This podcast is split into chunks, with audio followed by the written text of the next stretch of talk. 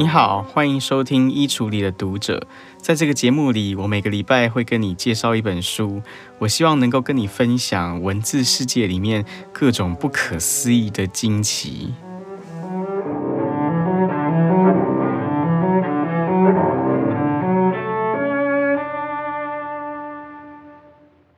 如果你有关注国际新闻的话，那你应该会注意到最近这几个礼拜以来最受到关注的一个消息，那就是自从前几个礼拜美军从阿富汗仓皇撤军以来，在极短暂的时间里面，塔利班政权又再次控制了阿富汗的绝大部分地区，包括它的首都喀布尔。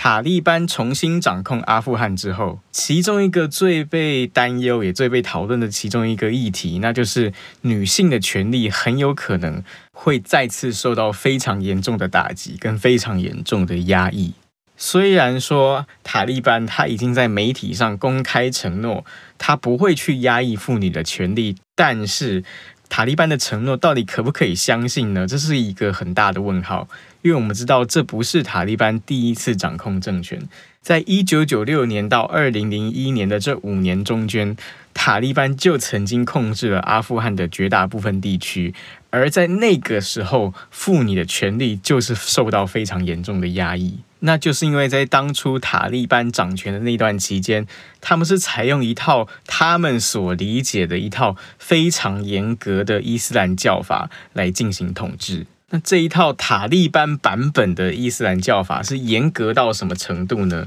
如果我们看一九九六年当初他们所宣布的那一套法律的话，它是严格到它禁止国民唱歌的，连唱歌都不能唱，当然也是禁止跳舞的，而且所有电影院都要关闭，因为它禁止你看电影，所以它禁止你画图。如果你是男人的话，他就规定你一定要蓄胡，一定要留胡子，而且你的胡子的长度至少要一个拳头那么长，否则的话你就会遭到鞭打。而且呢，一天有五次的时间你要进行礼拜，如果你没有在规定的时间做礼拜的话，你也会遭受到鞭打。而如果你是一个女人的话，那规定又更加的严格，就包括说，如果你要上街的话，那你一定要穿一种罩袍，叫 burka，才能够上街。burka 它是一种会把你全身上下从头到脚都包覆起来的一种服饰，连眼睛都尽量不能够露出来。在眼睛的地方呢，他们是会给你一个纱网，你透过这个纱网，你才能够勉勉强强、模模糊糊的看到前面的路。所以呢，你出门的时候，基本上。女人也是不能够独自出门的。女人要出门，至少要有一个男性亲人陪同在场，才能够出门。那更不用说，假如你是职业妇女的话，你要上班，那根本是不可能的事情。一切的啊、呃，女子学校通通都关闭了，所有学校都不收女生了，而且甚至女人在公共场所也是不能够讲话的，连讲话都不能讲话。除非是有男人问你问题，你要回答他的问题，你才能够讲话。如果你随意讲话被听到的话，那一样会是遭受到鞭打。在这一套如此严格的伊斯兰教法的统治底下，当然也就产生出来很多荒谬绝伦的景象。比如说，当初在塔利班掌权的时候，他们就决定把医院是分成男生的医院。跟女生的医院，所以本来很多是你家附近的医院或你常去的那家医院，你会发现他再也不收治女病患了，因为他可能变成是一家专门收治男人的医院。而如果你是一个妇女的话，不管你的情况再怎么紧急，就算你马上要生孩子要临盆了，你去这一家专门收治男人的医院，你还是会被拒之门外。你必须要大老远跑到你的城市里面，可能少数几家或者唯一一家收治女性的医院，才有可能得到治疗。在《灿烂千阳》这一本非常畅销的关于阿富汗的小说里面，就写到这样一个关于医院的场景，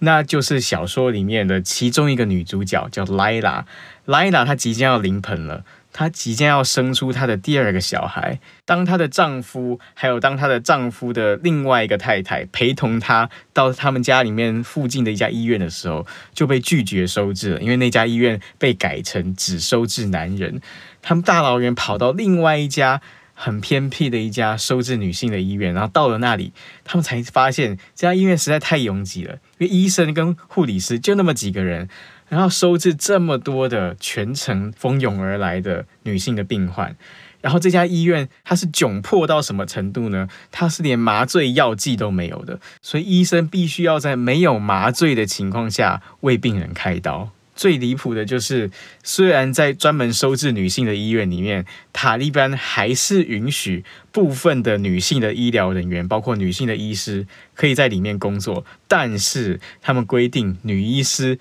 即便在开刀的时候，还是要穿着布尔卡还是要穿着罩袍。所以在《灿烂千阳》这个小说里面，作者他就描写到女主角莱拉，她千里迢迢跟着她的丈夫，还有丈夫的另外一个太太，他们跑到了一个非常遥远的收治女性病患的医院，就发现那里病床不足够，人手不足够，连药剂都不足够。终于，当莱拉能够躺上诊疗台的时候，医生马上决定把她推到手术房里面。这个手术房里面当然就有一个医师，还有另外一个护理师。可是这个护理师他只能负担一个跟医疗并不相关的工作，那就是他要在门口把风。因为这个执刀的女医师，她实在没有办法一边穿着 burka 一边帮人家开刀，所以她把她的 burka 脱下来。护理师的工作就是看有人来检查的时候，她再急急忙忙把她的 burka 穿回去。而当躺在手术台上的我们的主角 Lila，，她得知这家医院没有任何麻醉药剂，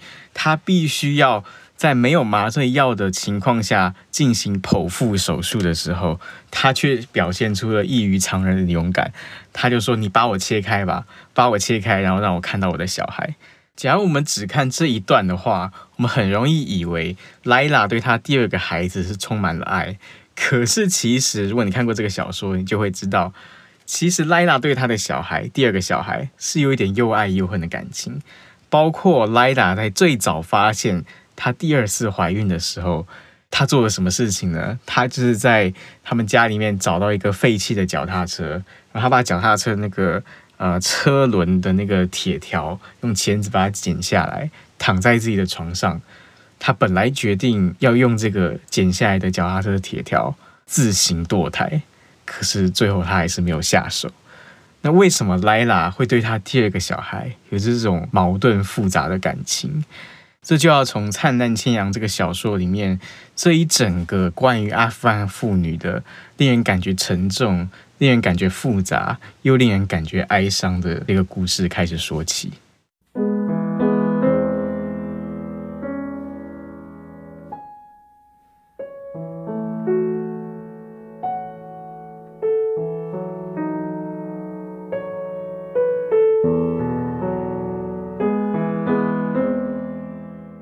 烂千阳》这部小说呢，它是一个有双主角的小说。其中一个主角就是刚刚说的莱拉，另外一个主角呢，就是跟她共享同一个丈夫的另外一个太太，叫做 Mariam。Mariam 比莱拉早出生十九年，所以整个小说是先从 Mariam 的身世开始写起的。自从 Mariam 出生之后，她就被称作是一个 Harami。Harami 在当地的语言里面，意思就是杂种，意思就是你是非婚生的子女。那我们可以想象，在一个极度父权的社会里面，作为一个非婚生的子女，很多时候你出生的时候，你就是要受尽歧视。Marian 的爸爸呢，其实在当地他算是一个有钱人，因为他爸爸是经营一家电影院，所以在当初的阿富汗。在内战还没有开打，在塔利班还没有掌权以前，他爸爸是靠着这家电影院赚了很多很多的钱。他爸爸呢，一共娶了三个老婆，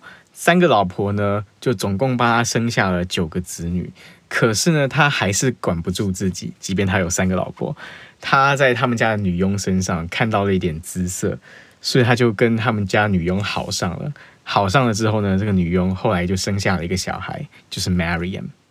那 Mariam 出生之后，这个爸爸有没有决定要把女佣娶回来当做他的第四个老婆呢？答案是没有的。一方面是因为在婚前就生了小孩，这是一个不光彩的事情；另外一方面也是因为他已经存在的三个太太，当然会极力的反对他再娶第四个太太。所以在 Mariam 出生之后，他跟他的妈妈，也就是原来这个女佣，他们是住在离他这个豪宅的家里有大概三四十分钟路程遥远的一个山丘上的一个小木屋里面。在《灿烂千阳》这个小说一开始的时候，他就告诉我们，Marianne 她每天最期待、最期待的事情，就是她希望礼拜四下午能够赶快到来，因为每个礼拜四下午，她爸爸都会尽可能的花三十分钟、四十分钟的车程来到这个山丘上的小木屋来看他，而且呢，他就会带着一些简单的糖果或者一些简单的礼物来送给他的这个非婚生的女儿 Marian。在小说一开始的时候，年幼的 Marian 其实他还没有能力真的去理解这种复杂的人际关系，他没有真的很能够去理解，身为一个 Harami，身为一个大家口中的杂种，到底是什么意思？他还没有完全感受到那种被歧视的感觉，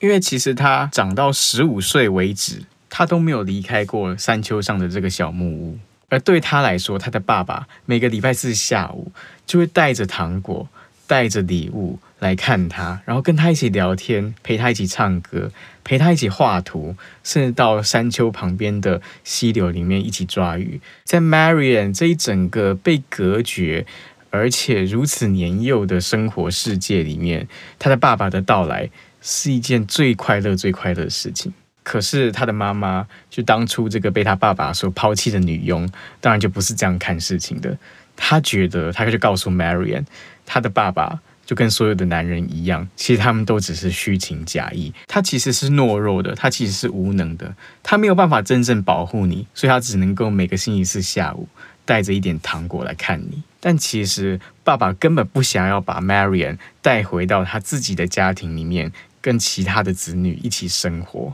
而即使他真的这么做了，即使爸爸真的把 Marian 带回到他的家里，跟所有其他的太太、其他的子女一起生活，他同样是要受尽委屈、受尽歧视。可是，这对当时的 Marian 来说，他是没有办法去考虑到的。在 Marian 即将过他的十五岁生日的时候，在某一个星期四的下午，他就跟他的爸爸说，他已经想好他十五岁那一天的生日礼物要什么了。而他的爸爸作为一个有钱人，作为一个老板，他当然会觉得说，我应该是有能力满足一个十五岁少女的愿望的，所以他就答应了。结果没想到，Marian 真的说出来一个他给不起的东西。Marian 想要的是什么呢？Marian 想要的是第一，他想要去爸爸的电影院看电影，因为爸爸就跟他说，有一部电影非常非常好看，就是迪士尼的电影叫《木偶奇遇记》。他爸爸就跟他形容，这个卡通影片其实都是一个一个静态的图画。当这些静态的图画排列下来，很快速的在荧幕上变换的时候，你会觉得这些图画好像活起来了。所以 Marianne 他就非常想要亲自去爸爸的电影院看这个《木偶奇遇记》的卡通影片。同时呢，他还要求，他希望。能够跟爸爸还有其他的九个子女，能够一起在电影院享受糖果、享受爆米花、享受一起观看《木偶奇遇记》的乐趣。可是，这真的就是他爸爸给不起的东西，因为他爸爸舍不得自己的名声，他爸爸也抗拒不了来自他的三个老婆的压力。可是，他又禁不住 Marion 苦苦的哀求，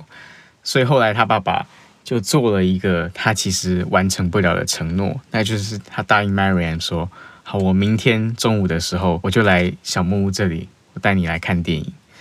可是到了明天中午，Marianne 她穿上她最好的衣服，换上她最好的鞋子，她在小木屋苦苦的等待，可是她爸爸就是没有来。即便到了这个时候，年幼的 marian 还是对爸爸充满了一种天然的信任。他为爸爸设想，他想说，可能是因为他是一个生意人，毕竟他可能很忙碌，可能突然有一些事情走不开，所以他没有办法依约前来。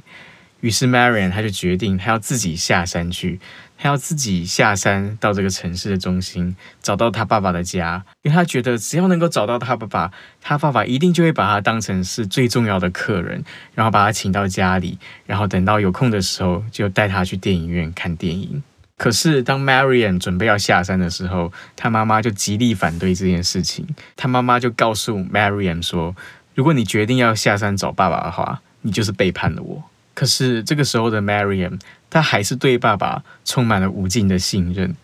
他还是站在爸爸这一边，所以他还是决定下山了。他走了两个多小时、三个多小时的路，终于走到了他爸爸的家。可是他能够得到的唯一的消息，就是他爸爸不在家。于是他就决定在他爸爸家的门口，一个非常大的豪宅外面，他就决定在这边天荒地老的也要等到他爸爸回来。结果他在这里等了一个晚上，他都没有等到他爸爸。隔天早上门打开了，是爸爸的司机出来的。爸爸的司机就跟他说：“爸爸出远门去谈生意去了，短时间内不会回来，我也不知道他什么时候回来。但是呢，爸爸就透过电话交代我，先把你送回小木屋。”就在这个时候，十五岁的 Mariam 他看到司机背后的铁门是打开的，于是他就绕过司机，冲进去这个铁门里面。冲进去铁门之后呢，他就发现这是他人生第一次，他进入到他爸爸真正生活的这个家。这个家呢，一进去就是一个很广大的庭园，然后呢，里面的建筑物非常的光鲜亮丽，而且洁白。可是这些都不是最重要的，最重要的是，在他闯入铁门的那一刹那，他看到在楼上的一个窗户里面是他爸爸的身影，而他爸爸正在看着他。他爸爸看到他闯进来，露出了一个惊讶的表情，接着马上就把窗帘盖上来，但是已经太迟了，因为 Mariam 已经知道是怎么一回事了。就在这不到一秒钟的时间里面。他终于认识到，原来妈妈说的是对的，因为他的爸爸是懦弱的，他的爸爸是无能的，他的爸爸没有办法让他真正进入到这个家庭里面，用对待女儿的方式来对待她。接着 marian 就被这个司机拉上车，然后准备要开回到他的山上的小木屋。这个坐在后座的十五岁的 Mariam，他在后座不断的哭，不断的哭。一方面，因为他终于发现到，原来爸爸并不真的欢迎他进入到他的家里面；另一方面，则是因为他为了这个他曾经如此信任的这个爸爸，他伤害了他妈妈，他背叛了他妈妈。过了几分钟之后，车子开到了小木屋的山脚下，有一小段路是两个人必须要走路才能够走上去的。于是呢，这个司机走在前面，Mariam 就走在后面，走着走着，走着走着。快要走到小木屋的时候，突然司机一个转身就把 Mariam 的双眼蒙住了。他不希望 Mariam 看到小屋前面所发生的景象，但是这一切都已经太迟了。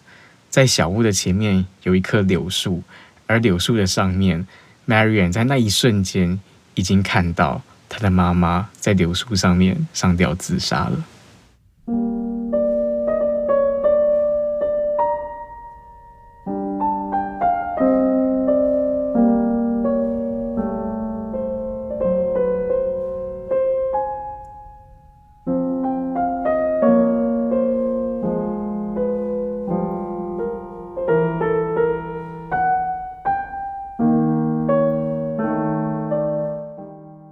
丧母之后的 Marian，她的爸爸终于把她接回家里面的一间客房，暂时安顿下来。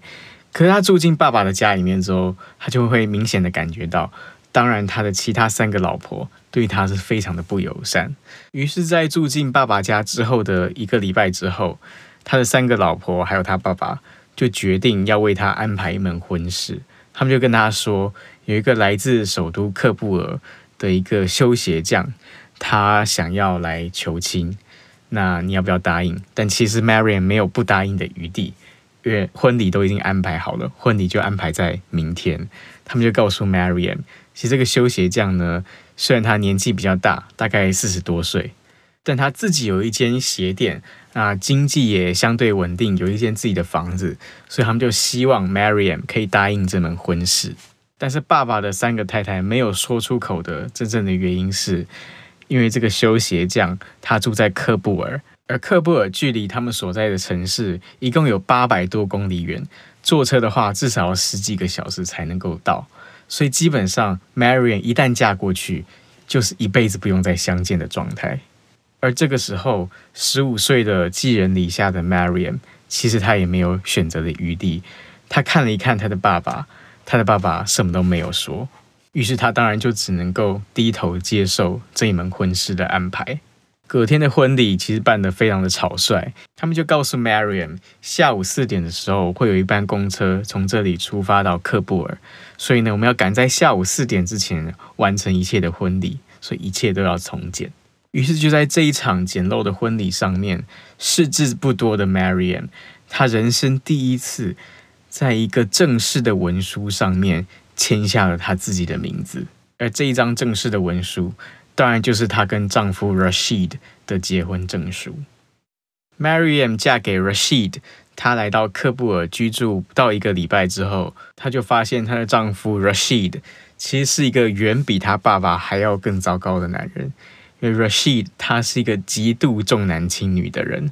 而且他有暴力倾向，他会家暴。新婚之后的一个礼拜，Rashid 就开始对 Maryam 冷言冷语。Maryam 在哭泣的时候，Rashid 就非常不耐烦的跟她说：“我最受不了女人哭泣了，等你哭好的时候再来叫我。”但是跟后面的拳打脚踢相较之下，这种冷言冷语真的已经是 Rashid 的温柔了。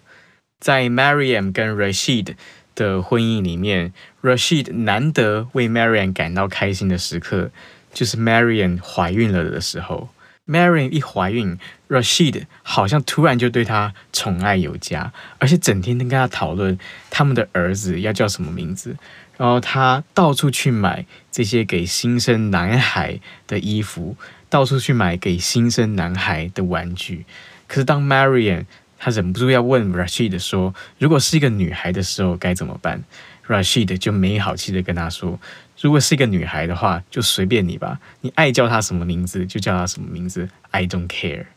虽然 Rashid 一直想要一个儿子，可是 Marian 始终没有办法完成她的愿望。她每次怀孕之后，没几个月就又流产了。她一次次的怀孕，又一次次流产。刚开始的时候，她怀孕的时候，Rashid 就会对她宠爱有加。可是慢慢的，随着她一次次的流产，Rashid 也就慢慢对她失去了耐心，甚至开始日复一日的对她拳脚相向。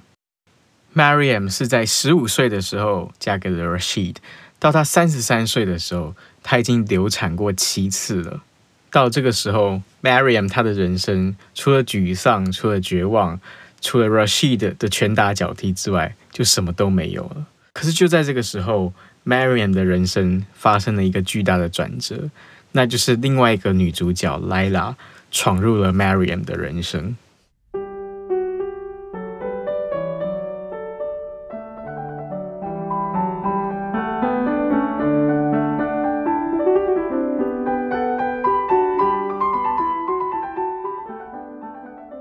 Lila 跟 Maryam 这两个女主角，她们的生活背景、她们的成长经验是非常非常不一样的。莱拉她的爸爸是一名老师，而她是一个饱读诗书的一个知识分子，是当年少数有接受过大学教育的人之一。在一九七零年代末的时候，苏联曾经入侵阿富汗，这对阿富汗来说当然不是一件好事情，但是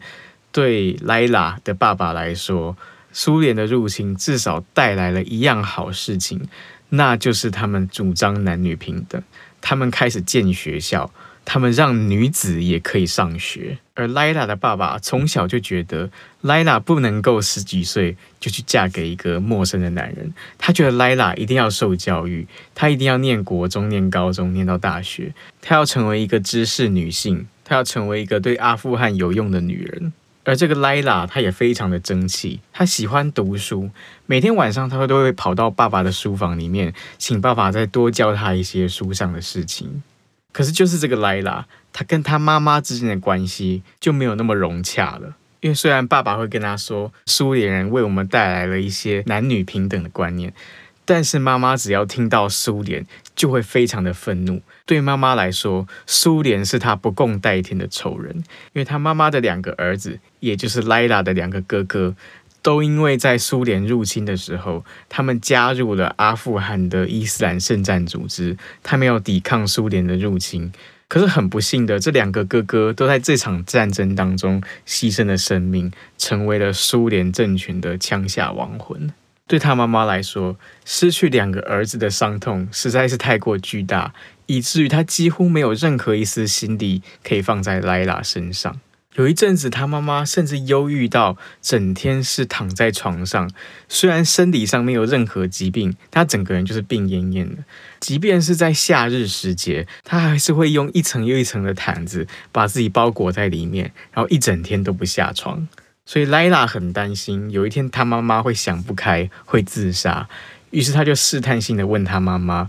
希望他妈妈可以继续活下去。这时候呢，他妈妈就说了一句令莱拉永生难忘的话。他妈妈说：“你放心吧，我绝对不会自杀的，因为我一定要活着亲眼看到苏联政权离开阿富汗的土地。”少女的莱拉，当她听到妈妈说出这句话的时候，其实他内心感受是非常复杂的。一方面，他感觉到放心，因为妈妈答应他不会去自杀；可是另一方面，他又觉得非常的难过。因为妈妈活下去的理由，竟然是因为她要看到苏联被打败，而不是因为她还有这个女儿。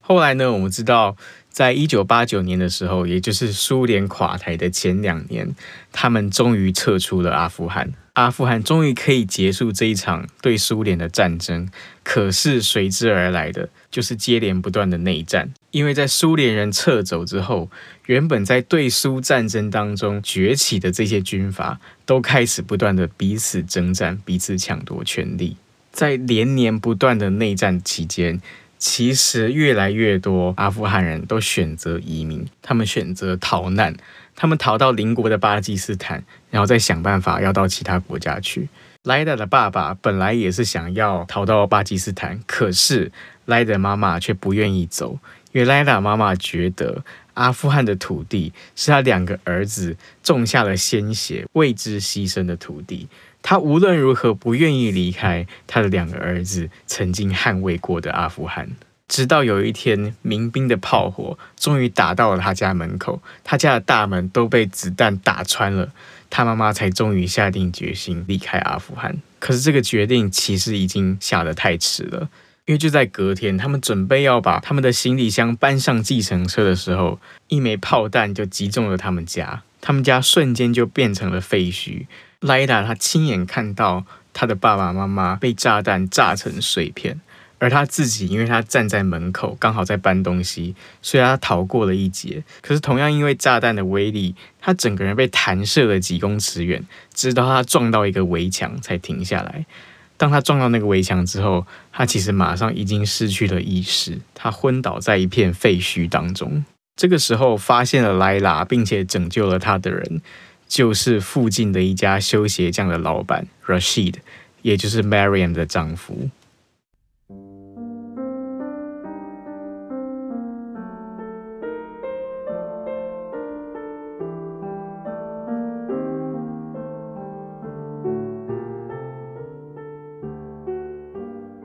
Rashid 把 Lila 救起来之后，他就把她抱到他们家里面，住在一个客房，然后让 Mariam 照顾 Lila。刚开始的前几天，，Lila 几乎都是昏迷不醒的，唯一醒来的时候就是不断的呕吐，吐完了之后又继续昏迷，昏迷完了又继续呕吐，如此大概持续了一个礼拜。等到 Lila 终于能够稍微恢复意识，能够讲话之后，Rashid 终于就露出了他的真面目。因为他从瓦砾堆里面拯救出来，当时十四岁的莱拉，并不是真的是出于纯粹的善举，而是他想要追求莱拉，他想要把莱拉纳为他的第二个老婆。当然，他的大老婆 Mariam 一开始是完全不能接受这件事情的。我们稍微算一下他们的年纪，在这一年呢，Mariam 是三十三岁，Rashid 已经是六十多岁了。而这个时候的莱拉只有十四岁，所以 Mariam 极度反对 Rashid 对莱拉的追求。可是 Rashid 就讲了一段很冠冕堂皇的话，他就说，在这个战乱的年代，如果她不嫁给我的话，她不依靠着一个男人的话，她出去外面马上不是被强暴就是被杀死。我娶她其实是为了她好，当然。其实，作为读者，我们已经可以看出来，Rashid 不是真的为了 Lila 好，而是因为 Mariam 已经不能够再帮他生一个儿子了，他就想要再找一个生育机器，再找一个年轻的女人结婚，然后生下他的儿子。刚开始的时候，面对 Rashid 的求婚，，Lila 是有一点点迟疑的，那就是因为在他父母亲双亡之前，其实他有一个男朋友，这个男朋友叫 Talik。这个男朋友呢，在大概一个月以前就已经逃难离开了喀布尔，准备要前往巴基斯坦，跨越边境之后再做打算。本来呢，Talik 是想要带着 Lila 一起走的，可是一个月前 Talik 要走的那个时候，Lila 的妈妈还是不愿意离开他两个儿子为之牺牲的国土。直到 Talik 他们一家人已经离开了二十多天之后，Layla 的妈妈才终于改变了念头，决定要逃难。可是就在出发的那一天，那一枚炮弹就击中了他们家。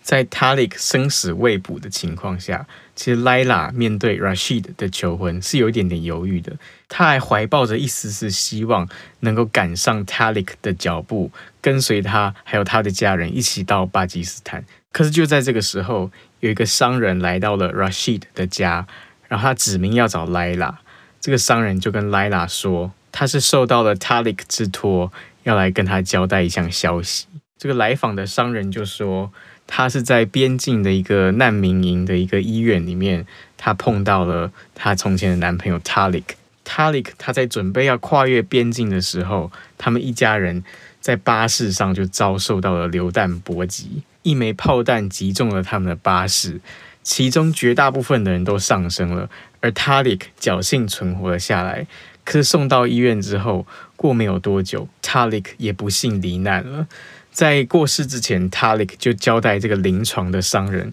就跟他说，在喀布尔有一个他非常要好的朋友，就是莱拉。他希望这个商人能够去到喀布尔找到莱拉告诉他这个消息，并且希望莱拉不要再等待他了。这个时候的莱拉当然心情是非常的难过，可是这个时候的 Rashid 他却是见猎心喜，他再一次对 Layla 发出了他的求婚攻势。当天晚上，他让 Marian 来到 Layla 的床旁边，Marian 就告诉他说：“Rashid 要我来告诉你，你愿不愿意嫁给他？他明天早上就要知道答案。”而这个时候的 Layla，他竟然说：“不用等到明天早上，我现在就可以告诉他，是的，我会嫁给他。”莱拉之所以做这个决定，一部分当然就是因为她的从前的最要好的男朋友 Talik 已经死了。另外一个重要的原因，是因为在 Talik 一家人打包要逃离科布尔的前一天，Talik 来到 Layla 的家里，而就在这一天下午，在 Layla 家的客厅里面，他们两个人做了禁忌之事。我们知道阿富汗是一个相对比较保守的社会，Talik 跟 Lila 之所以会有勇气能够做出禁忌之事，其实也可以理解，对不对？那就是因为在常年的内战里面。太多人随时只要上街都有可能被流弹波及或者被炮弹波及，然后就失去了生命。事实上，Lila 的其中一个童年朋友叫 Jiti，他就是因为在出门上学的时候，他走在大街上，他没来由的就是被流炮击中，他的整个身躯都被炸碎了。他的妈妈沿着这个大街不断在收集他的身体的残骸，而总是找不完整。就在这样一个战乱年代里，在这样一个随时可能失去生命，而你人生中最重要的一个人明天就要离开你了，他就要逃难了，有可能你们此生都不会再相见了。就在这个时候，他们彼此做了禁忌之事。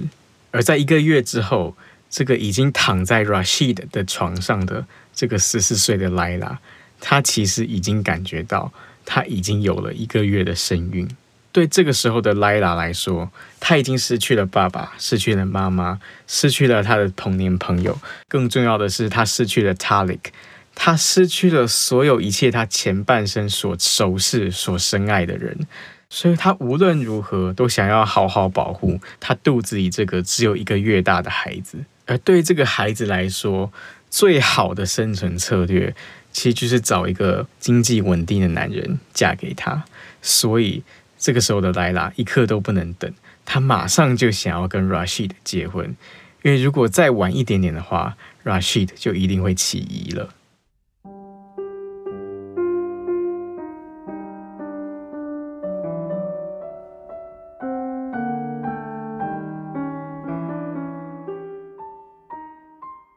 在 Lila 跟 Rashid 结婚之后。其实刚开始 Marian 是非常不能够接受 Lila 的存在。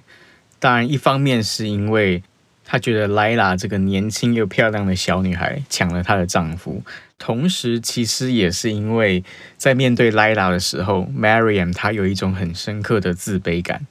因为莱拉她是拥有一个在主流眼光看起来一个相对很正常的家庭，他有一个知识分子的爸爸，然后他有受到良好的教育，他会读书会写字，他懂得世界地理，他知道很多 Marian 从来都没听过的事情。而 Marian 从小就是只在他的小木屋里面跟他的妈妈相依为命而已，所以这份知识上的落差感让 Marian 感到自卑。可是也正是因为 Lila 所受到的教育，使得 Lila 她根深蒂固的就不能接受 Rashid 的很多非常暴力的作为。逐渐的，Marian 她也发现 Lila 是唯一一个在 Rashid 对她拳打脚踢的时候。会为他挺身而出的人，虽然在莱拉为 Marian 挺身而出之后的代价，同样是一阵的拳打脚踢。很快的，莱拉跟 Marian 两个人，他们就从敌人转变成了朋友。他们会在 Rashid 睡着之后下楼一起泡一盏茶，然后在星空之下坐着聊天。很快的，，Lila 的第一个孩子出生了，但是 Rashid 非常的失望，因为他生的是一个女儿。可是对 Mariam 来说，Lila 的女儿是一个非常重要的存在，因为 Mariam 她就发现 Lila 这个刚出生的女儿是世界上唯一一个不会注意她出生的人，他是世界上面好像唯一一个随时都想要 Mariam 抱抱的人。Mariam 觉得他好像是世界上唯一一个他能够付出爱，同时也能够感受到对方真正无条件的爱的一个人。在莱拉的女儿出生之后的隔年，莱拉跟 Mariam 就决定要逃亡。他们决定要逃离这个充满 Rashid 的冷言冷语的家庭。他们决定要逃离这个充满 Rashid 的拳打脚踢的家庭。每一天，当 Rashid 睡着或者去上厕所的时候，莱拉就会把握时间，从他的皮夹里面偷出一点点的零钱，每天每天这么积攒。等到攒够了一千块钱的时候，他们决定他们要远走高飞。可是这个时候已经是塔利班统治的时代了，两个女人还有带着一个孩子是不能够独自前往任何地方的。他们冒险来到了公车站，Mariam 相中了一个看起来老实诚恳的男人，请求他谎称自己是 Mariam 还有 Layla 的表哥，帮他们买公车票，然后带他们上车。这个男人的回应非常的友善，他帮两个人买了车票，但是准备要上车的时候，这个男人跟守门的塔利班士兵打了小报告，于是 Mariam 跟 Layla 两个人的事迹就败露了，他们被带到警察局里面，经过一番侦讯之后，被遣送回家。下班回来的 Rashid 知道了这件事情，当然少不了对他们两个一阵毒打，而且打得比平常都更猛烈。打到他们皮开肉绽，满身是血。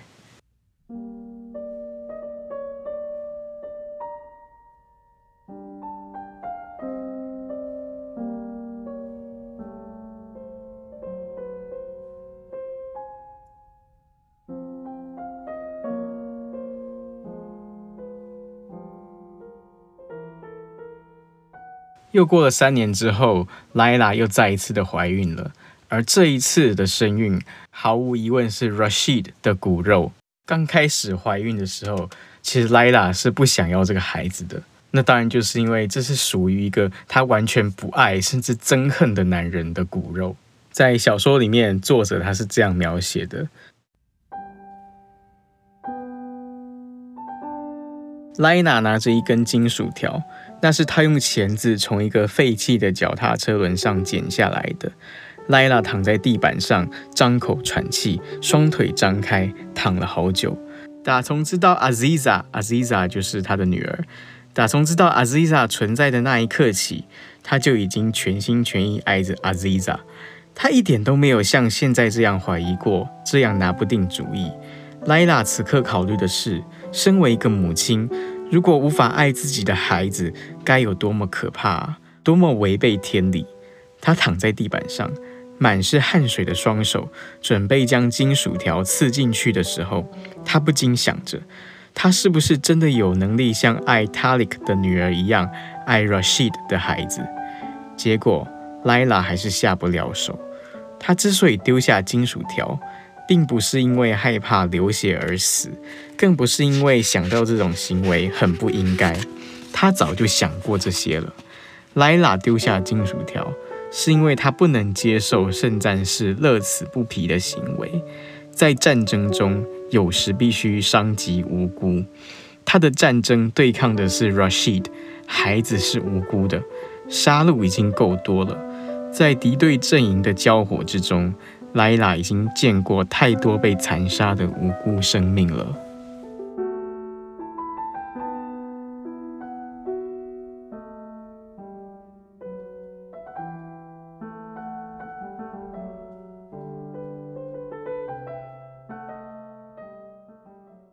最终，莱拉还是决定要把她的第二个孩子给生下来，所以才会出现到我们刚刚开头说的那个医院的场景。而在莱娜的小孩出生之后，也就是 Rashid 的儿子出生之后，家里的情况其实有一个非常微妙的转变。那就在 Rashid 儿子出生之前，他们一家是有四个人嘛，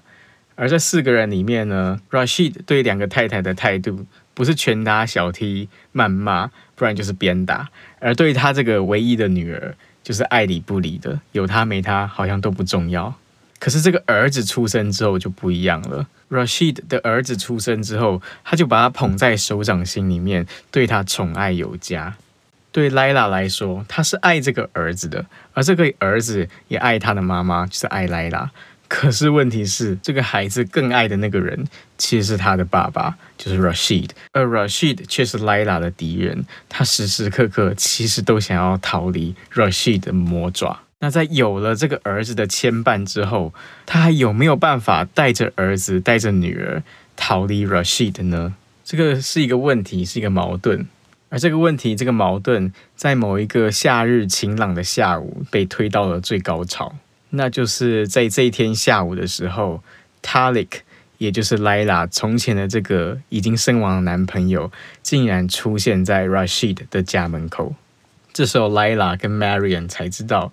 原来当初是 Rashid 买通了一个商人，刻意要他来告诉 Layla Talik 的死讯。但其实 Talik 根本就没有死，他在难民营里面兜转了几年之后。他在巴基斯坦找到了一家饭店，得到了一个门房的工作，积攒了一些钱之后，他终于能够回到喀布尔找到莱拉。莱拉的心中当然是百感交集，一方面他有无穷无尽的话想要跟 Talik 说，可是莱拉却又觉得他不能够开口，因为就在 Talik 突然来访的前几天，Rashid 挥拳打掉了莱拉的门牙。他担心自己残破的身体、残破的面容，已经再也配不上 Talik 了。可是很快他就发现，Talik 并不在乎这些，而且 Talik 还是爱着他的。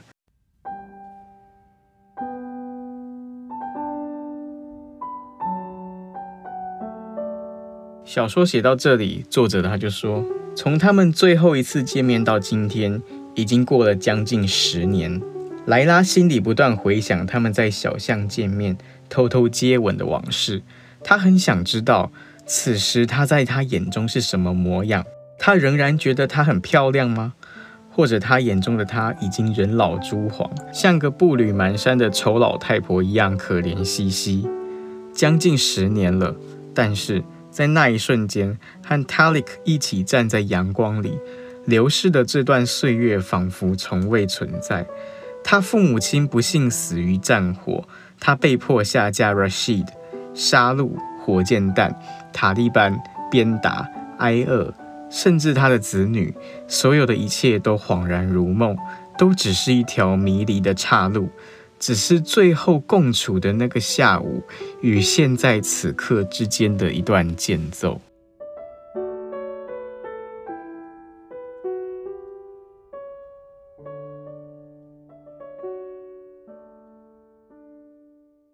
莱拉告诉 Talik，每天中午到下午八点是 Rashid 要去上班的时候，他希望 Talik 明天能够再来。Talik 当然就答应了。可是这件事情却被 Rashid 跟 Layla 的儿子看在眼里。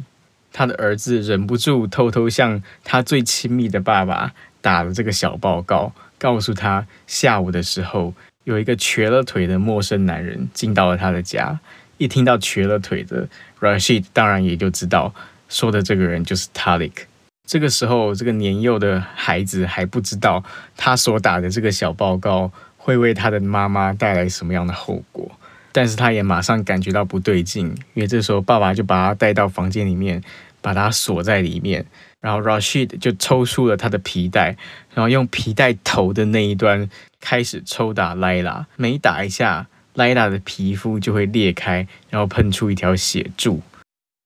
这个时候，从来没有反抗过的 Marian 也开始为 Layla 挺身而出，他从后面抓住了 Rashid 的脖子，掐出血来。于是 Rashid 又转过身来，把 Marian 推倒在地。在一阵混战当中，Rashid 整个暴怒起来，他开始死命地抓住 Layla 的脖子，几乎要把 Layla 给勒死。Marian 为了要拯救 Layla，他就跑到工具柜里面拿出一把铁铲，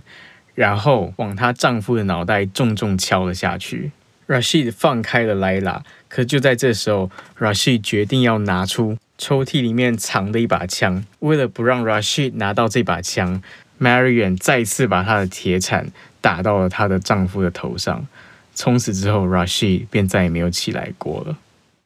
杀夫之后，Layla 原本希望 Marian 可以跟他们一起逃亡，可是 Marian 自愿留下来承担一切的罪行。Layla 最后的结局是，他带着他的两个小孩，跟着 Talik。一路来到了巴基斯坦，过着相对平顺、相对幸福的人生。可是 Marian 就没有那么幸运了。她留下来之后，她因为杀夫而遭到伊斯兰律法的审判，被判了死刑。在被判刑的那一天，小说是这么写的：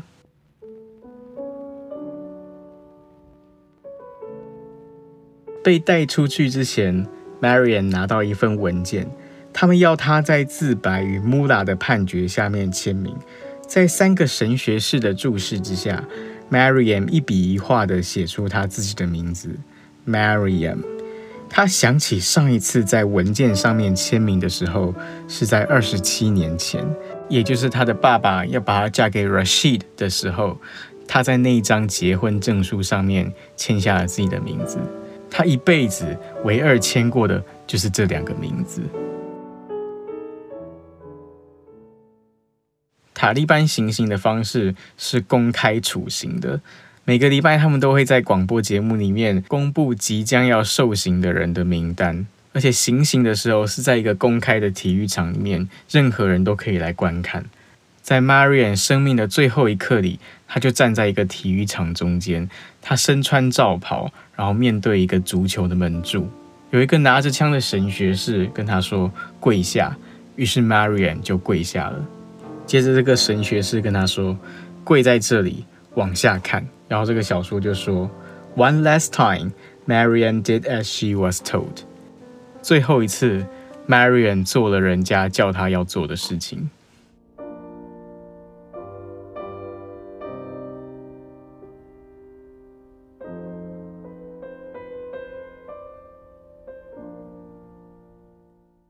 我是很多年前读到《灿烂晴朗》这个小说，可是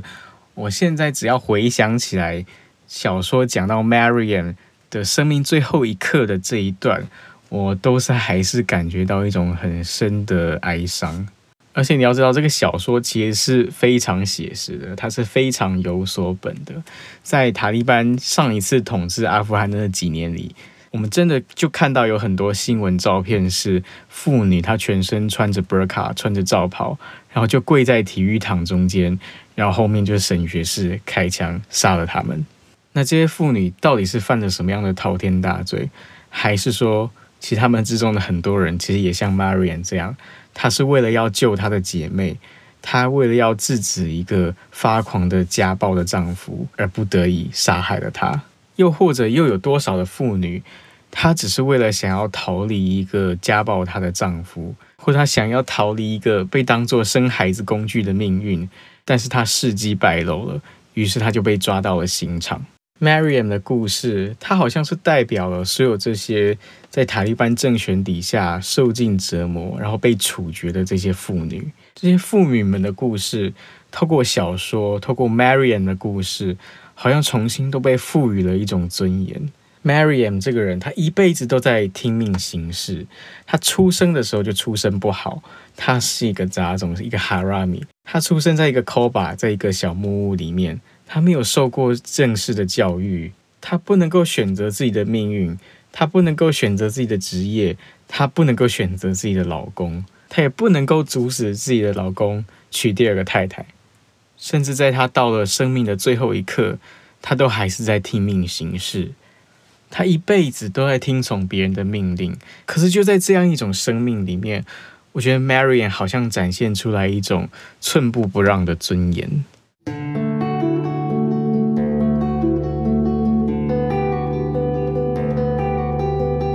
这个节目的惯例是，每到最后尾声的时候，我会跟你分享一首我联想到的音乐。今天呢，我联想到的是一首巴哈的宗教音乐，叫做《耶稣召集他的十二个门徒》。但我们今天不是要讨论宗教，我也不是基督徒。但是我们在讨论巴哈的音乐的时候，有一个历史事实我们不能够忘记，那就是巴哈本人，他写过很多的宗教音乐。因为巴哈他是一个基督徒，而且我要强调他是一个十八世纪的基督徒。为什么强调是十八世纪的基督徒呢？那是因为在十八世纪初的时候，在巴哈生活的年代，全欧洲人基本上都是基督徒，所以并不是说巴哈他不想当佛教徒，或巴哈他不想当无神论者，而是那时候根本就没有这种东西，他没有办法选择。可是巴哈的宗教音乐就真的不只是宗教音乐而已，因为它不只是告诉你耶稣的荣耀，它不只是告诉你耶稣会为你带来喜悦、带来救赎。我觉得在巴哈的音乐里面，它有一种很奇妙的包容性。当你听到我等一下放的这个音乐的时候，你完全可以去想象你人生当中最快乐、最喜悦的那些时刻。可是同样的，在同样一段音乐里面，你也可以去想象你人生当中最深的悲哀、最深刻的黑暗的时刻、最深刻的绝望。最深刻的无力的沮丧的时刻，在这个音乐里面，你好像也可以找得到。而当你把自己内心这种最深刻的悲哀、最深沉的黑暗、最沮丧的无力感都投放进去的时候，这个音乐它就不再只是宗教音乐，这个音乐它就变成了属于我们每一个人自己的音乐。这就有点像我们今天讲到的这个小说《灿烂前阳》。当 Marian 回想起他十五岁那一年下山找爸爸的这个决定的时候，他忍不住会想：如果当年他没有去找爸爸，他的命运会不会不一样？这是一个关于命运的故事，也是一个关于后悔的故事。而当 Marian 嫁给 Rashid 之后遭遇的种种，这是一个关于暴力，这是一个关于不被爱以及被当成一个生孩子工具的故事。而当 Lila 成为 Rashid 的第二个老婆的时候，他跟 Mariam 之间，这是一个关于敌人的故事，也是一个关于如何从敌人变成朋友的故事。而当 Lila 决定要跟着 Mariam 一起逃跑的时候，这是一个关于压迫以及反抗的故事。而当 Lila 生下她的第二个小孩的时候，这是一个关于爱，同时也交杂了恨的故事。而最后，当 Marian 要被处决的时候，这是一个关于人如何面对庞大的命运的故事，也是一个关于最后的尊严的故事。我刚刚说的那些关于命运、关于悔恨、关于敌人、关于友谊、关于压迫、关于反抗、关于恨也关于爱的这些故事，在我们每一个人的人生当中，其实多多少少都会经历到的。所以，《灿烂前阳》这个小说。它是一个关于阿富汗妇女的故事，但同时，它也是一个关于我们每一个人的故事。所以，下面我要放的呢，就是巴哈的这一首重赞歌，叫做《耶稣召集他的十二个门徒》。这首歌呢，本来是用唱的，是声乐，可是我等一下要放的这个版本，是由钢琴家 Walter Rummel 所改编的钢琴版本。那他的作品编号是 BWV 二十二。